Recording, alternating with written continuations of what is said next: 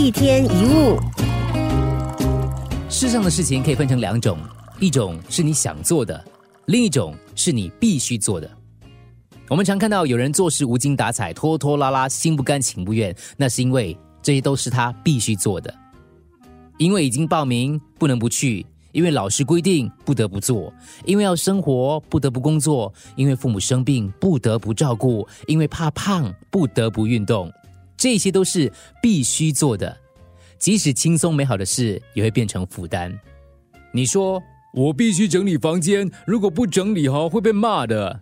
这个时候内心有什么感受呢？你会觉得负担，不想做，对吗？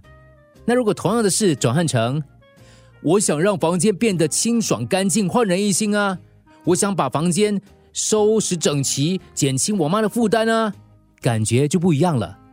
每一项必须做的事都可以赋予行为一些意义，比如一个砖块的搬运工人可以认为自己有一份沉闷乏味的工作，必须要把砖叠好才能休息；但是他也可以认为自己在为家人谋生，让他们过更好的生活；他也可以认为自己在帮助建造一栋房子，建设别人美好的未来。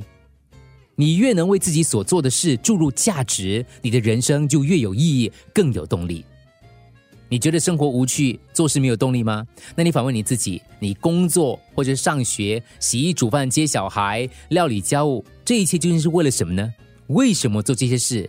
如果答案是因为我必须做，那你的确活得没有成就感。试着把我得变成我想，把我必须完成改成我想去完成，把我必须帮忙改成我想去帮忙。把我必须参加改成我也想去参加，把负担变成了一种主动的意愿，有了意愿才会有动力。绝对不要做你不想做的事。如果那件事真的非做不可，那就试着把它变成你想做的事。